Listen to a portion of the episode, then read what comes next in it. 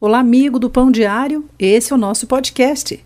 E hoje nossa leitura é um trecho extraído do livreto da série Descobrindo a Palavra, Quebrando o Silêncio, de Herb van der Lut.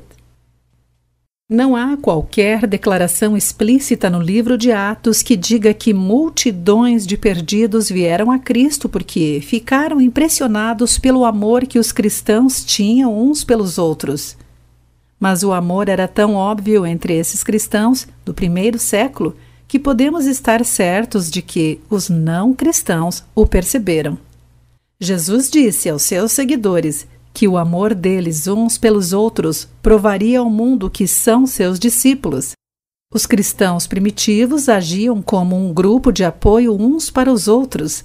Eles compartilhavam seus bens e ajudavam as viúvas, os cristãos de Jerusalém realizaram uma vigília de oração durante toda a noite quando souberam que Pedro estava preso e com dia marcado para ser executado. Os cristãos da Macedônia, mesmo sendo pobres e oprimidos, deixaram Paulo boquiaberto pela quantia de dinheiro que arrecadaram para ajudar os cristãos perseguidos de Jerusalém. Na sua carta aos cristãos de Colossos, escrita durante o período relatado no livro de Atos, Paulo agradeceu a Deus pelo amor que eles demonstravam por todos os santos. Não é de admirar que multidões viessem a Cristo naqueles dias. Esse tipo de amor entre os cristãos fala de forma convincente ao não cristão que está observando. Durante um tempo, os relacionamentos de apoio prevaleceram. Um dos pais da igreja, Tertuliano, por volta de 200 depois de Cristo, menciona o que os ateus diziam dos cristãos.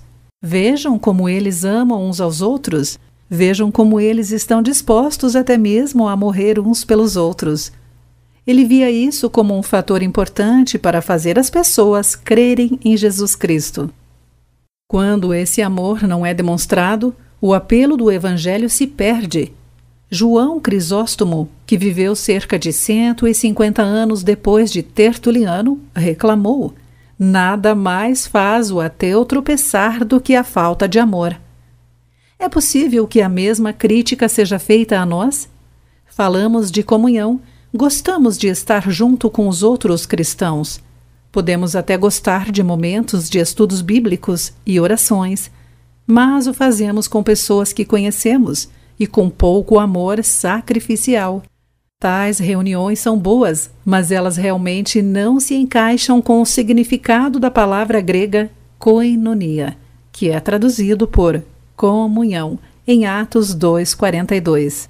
A comunhão verdadeira envolve um compartilhar dispendioso, ajudar um ao outro financeiramente, carregar o fardo um do outro e alegrar-se com as bênçãos uns dos outros. As pessoas que não são salvas se impressionavam se vissem a comunhão entre os cristãos do Novo Testamento. Se os cristãos ricos, que vivem em condomínios fechados e que gastam rios de dinheiro com construções bem imobiliadas, se interessassem por um pequeno trabalho na periferia, os descrentes se disporiam melhor a crer no Evangelho. Um dos fatores que fizeram a igreja primitiva crescer tão rapidamente foi a unidade dos santos. O escravo e o senhor adoravam no mesmo local, normalmente numa casa. É claro que existiam problemas que precisavam ser resolvidos, mas a verdadeira comunhão prevalecia e a igreja crescia rapidamente. A história já demonstrou que, quando cristãos afluentes se interessam genuinamente por seus irmãos em Cristo, menos afortunados, muitas pessoas vêm ao Senhor. Devemos relembrar essa responsabilidade para com os pobres, o que não significa que devemos abandonar nossos esforços para evangelizar na faculdade ou entre os mais abastados da nossa sociedade. Somos gratos a Deus por tais ministérios, mas muitos historiadores da Igreja afirmam que os maiores movimentos religiosos nasceram entre os pobres. Os pobres farão seu próprio evangelismo, mas não poderão fazê-lo de forma eficaz se outros não compartilharem com eles o seu tempo, talentos e dinheiro. À medida que esses cristãos de baixa renda começam a melhorar financeiramente, eles não devem esquecer suas raízes, nem abandonar os que precisam deles. Jesus enfatizou repetidamente a necessidade de pregar o Evangelho aos pobres. Os cristãos primitivos praticavam a verdadeira comunhão. Eles seguiram o exemplo de Cristo que alcançava e aceitava em amor todos os tipos de pessoas. Deveríamos fazer o mesmo. Precisamos começar pequenos ministérios entre os pobres. Não será fácil, vai exigir mais do que gastar algum dinheiro. Exigirá nosso tempo e faremos mais do que contratar uns poucos funcionários. Devemos nos envolver pessoalmente, ficando ombro a ombro com as pessoas que queremos alcançar. Se a estratégia funcionou nos dias do Novo Testamento, vai funcionar hoje. Thomas e Iercom, respectivamente, um pastor de sucesso e um missionário na Austrália, são produtos desse tipo de esforço.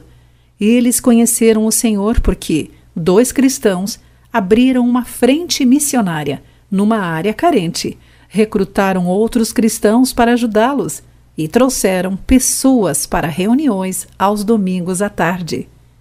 Esse trabalho era verdadeiramente o resultado da prática do amor de Cristo. Você acabou de ouvir o podcast Pão Diário. O conteúdo foi extraído e adaptado do livreto da série Descobrindo a Palavra, Quebrando o Silêncio, o trecho Praticando o Amor de Cristo. Que Deus te abençoe.